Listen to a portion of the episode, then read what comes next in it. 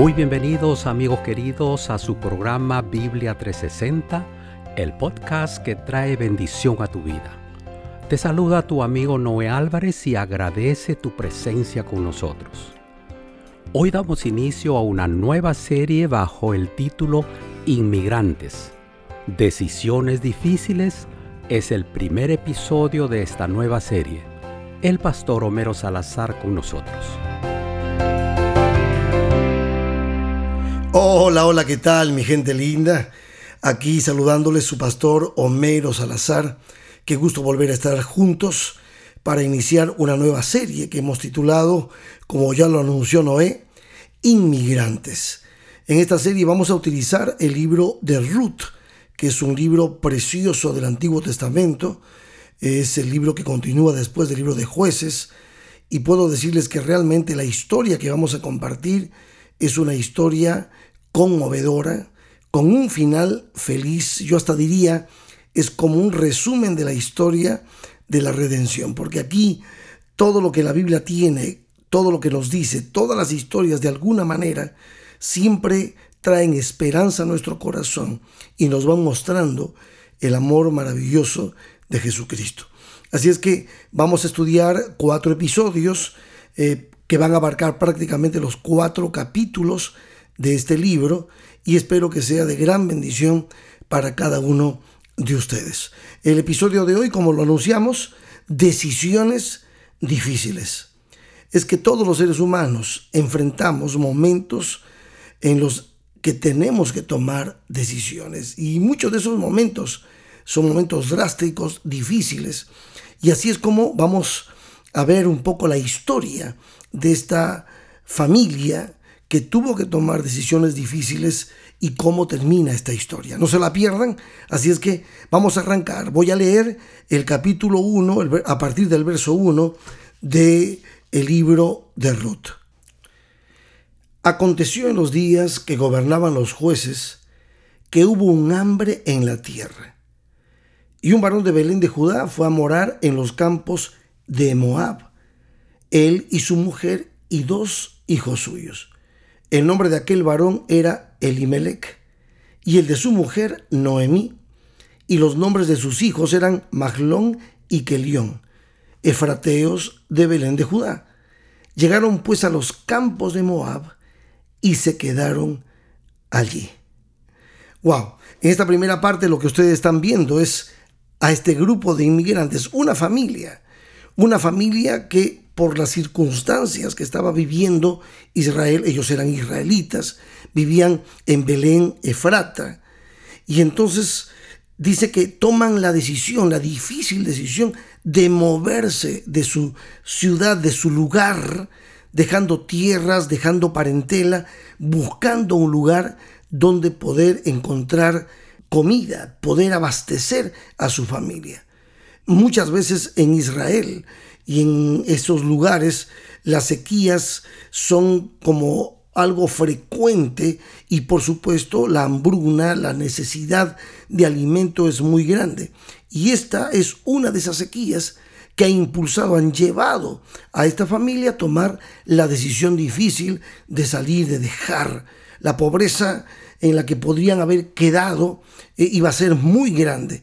Saben, esto no es muy diferente a lo que muchas familias viven hoy, que, que emigran, que salen, que buscan otros lugares, van hacia otros países buscando una mejor forma de proveer a sus hijos, a su familia, de alimento y de una mejor calidad de vida. Y hoy más que nunca somos testigos de las circunstancias que llevan a miles de personas a buscar en el norte o en otros países la oportunidad para poder salir adelante.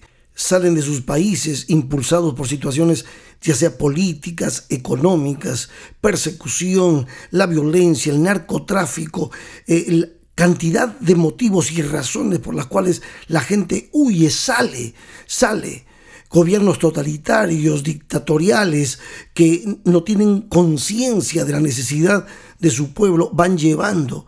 Ese es el tipo de sequía que tenemos nosotros hoy. Ese es el tipo de, de, situaciones que impulsan a personas sensibles, sencillas, modestas, a tener que buscar, dejar su tierra, su parentela, e irse lejos a buscar alternativas para poder sobrevivir. Y eso los convierte justamente en inmigrantes. Y la palabra de Dios nos dice a nosotros que el trato que debemos dar nosotros a un inmigrante, a un extranjero que viene buscando eh, posibilidades para levantarse, para hacer surgir a sus hijos, a sus pequeños, la actitud que debemos tener debe ser una actitud de amor, de servicio. Miren, les leo así, entre paréntesis, este verso maravilloso de Levítico, el capítulo 19, los versos 33 y 34. Dice, cuando el extranjero morare con vosotros en vuestra tierra, no le oprimiréis. Como a un natural de vosotros tendréis al extranjero que more entre vosotros y lo amarás como a ti mismo, porque extranjeros fuisteis en la tierra de Egipto. Yo, Jehová vuestro Dios, lo digo. Tremendo, el Señor nos pide a nosotros que tengamos esa actitud con aquellos que han tenido que dejarlo todo, su madre, su padre, todo, por buscar una mejor forma de vida. Pero la historia de Ruth continúa, dice la palabra de Dios en el verso 3 al 5, dice, y murió Elimelech, marido de Noemí, y quedó ella con sus dos hijos, los cuales tomaron para sí mujeres moabitas. El nombre de una de ellas era Orfa y el nombre de la otra Ruth, y habitaron allí más o menos unos diez años. Y dice la palabra de Dios en el verso 5, que terrible. Y murieron también los dos, Maglón y Kelión, quedando así la mujer desamparada de sus dos hijos y de su marido. Díganme ustedes si esto no es realmente una tragedia. Emigran para buscar una, una mejor forma de vida, para poder alimentarse y ahora resulta que el esposo de Noemí muere. Y al cabo de otro tiempo mueren sus dos hijos. Esto es una tragedia, esto es un dolor muy grande. Perderlo todo en un lugar extranjero. Imaginen cuántas preguntas tiene Noemí en su, en su cabeza. ¿Por qué me sucede esto a mí? ¿Por qué?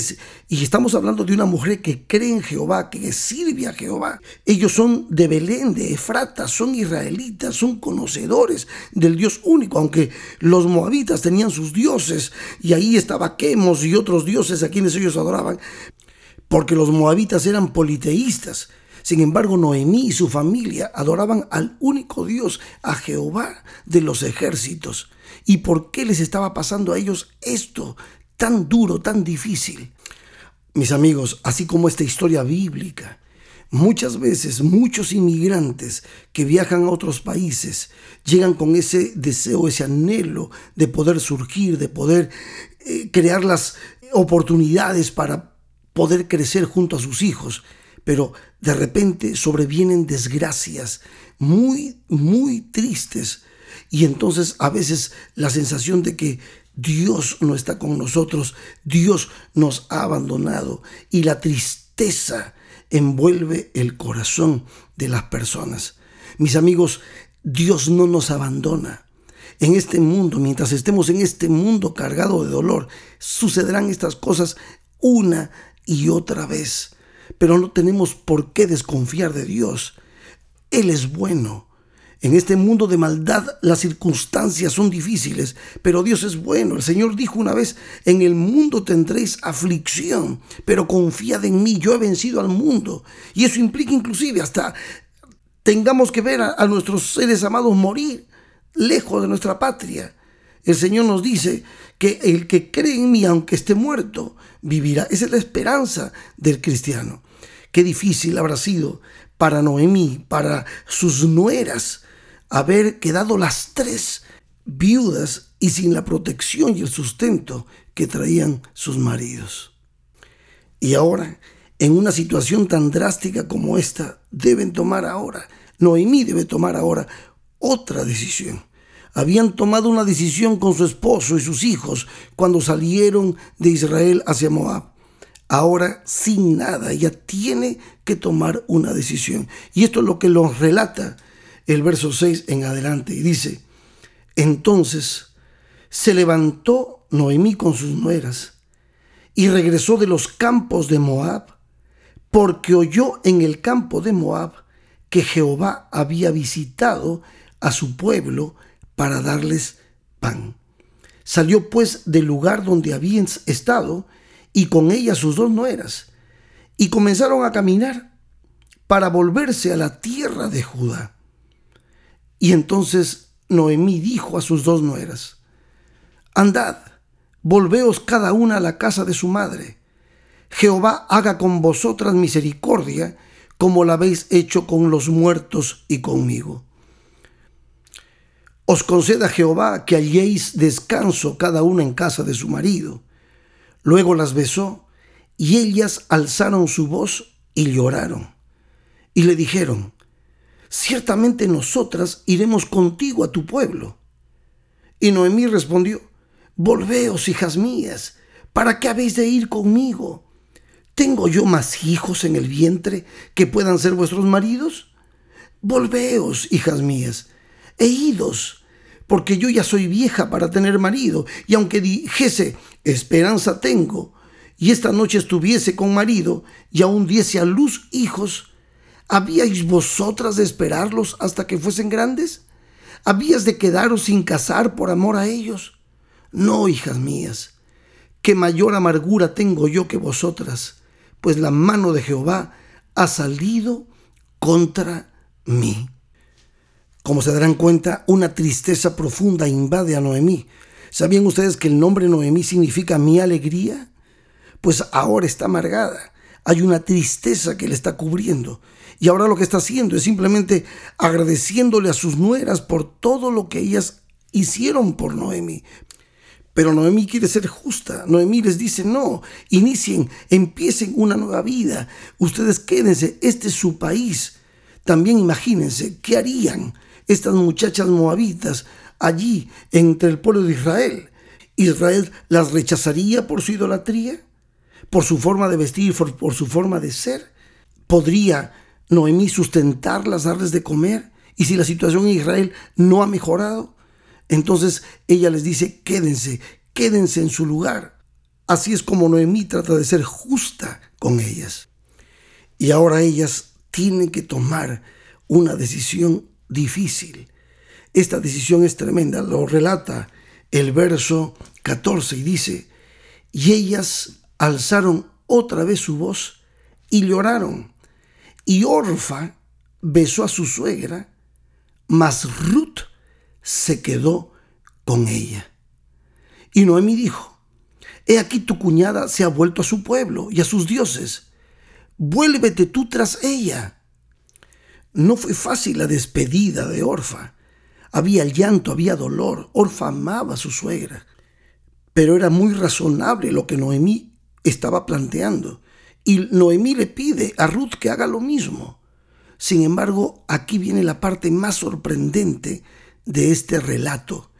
Y esta parte es la que a mí personalmente me conmueve y es posible que lo haga contigo también, porque son las palabras de una decisión personal que tiene que ver justamente con esa invitación que Dios nos hace para poder redimirnos y salvarnos. Las palabras de este poema maravilloso, la respuesta de Ruth. Dice el verso 16, y respondió Ruth, no me ruegues que te deje y me aparte de ti, porque a donde quiera que tú fueres, iré yo, y donde quiera que viviereis, viviré. Tu pueblo será mi pueblo y tu Dios mi Dios. Donde tú murieres, moriré yo, y allí seré sepultada así me haga Jehová y aún me añada que solo la muerte hará separación entre nosotras dos. ¡Wow! Amigos queridos, esta es una de las decisiones más difíciles de tomar. Esta decisión que ha tomado Ruth debe servirnos como un ejemplo a cada uno de nosotros cuando recibimos el llamado de Dios para servirle. En esta decisión hay compromiso, compromiso total y hasta las últimas consecuencias. En esta decisión está reflejando Ruth que el Dios de los cielos, Jehová, ha sido bien presentado por la vida, por el ejemplo de Limelec, de Noemí, de su esposo Maglón, de su hermano Kelión. Ellos testificaron y estas mujeres, sobre todo Ruth, entendieron, comprendieron que realmente hay un solo camino, un solo lugar donde encontrar vida eterna. Por eso, por eso nunca Ruth abandonaría a Noemí. Su compromiso era con su familia, con el pueblo de Noemí y con el Dios de Noemí. Ruth estaba entregada, convencida, convertida al Dios de Israel. Ella verdaderamente no solamente emigró de Moab hacia Israel, sino que en lo profundo de mi corazón yo siento que ella emigró del politeísmo al monoteísmo, de las tinieblas a la luz. Maravilloso, maravilloso relato. Continuaremos hablando más de esto en los próximos episodios. Por ahora debemos dejarlo aquí, pero piensa, piensa tú también, mi querido amigo, mi querida amiga, en emigrar hacia los brazos de Jehová de los ejércitos. Que Dios te bendiga.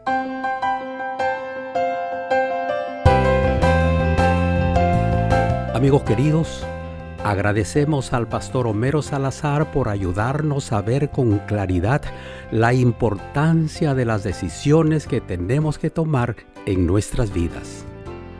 El próximo episodio de la serie Inmigrantes lleva como título Jehová recompensa el pastor Salazar estará nuevamente con nosotros. Aquí los esperamos, no falte.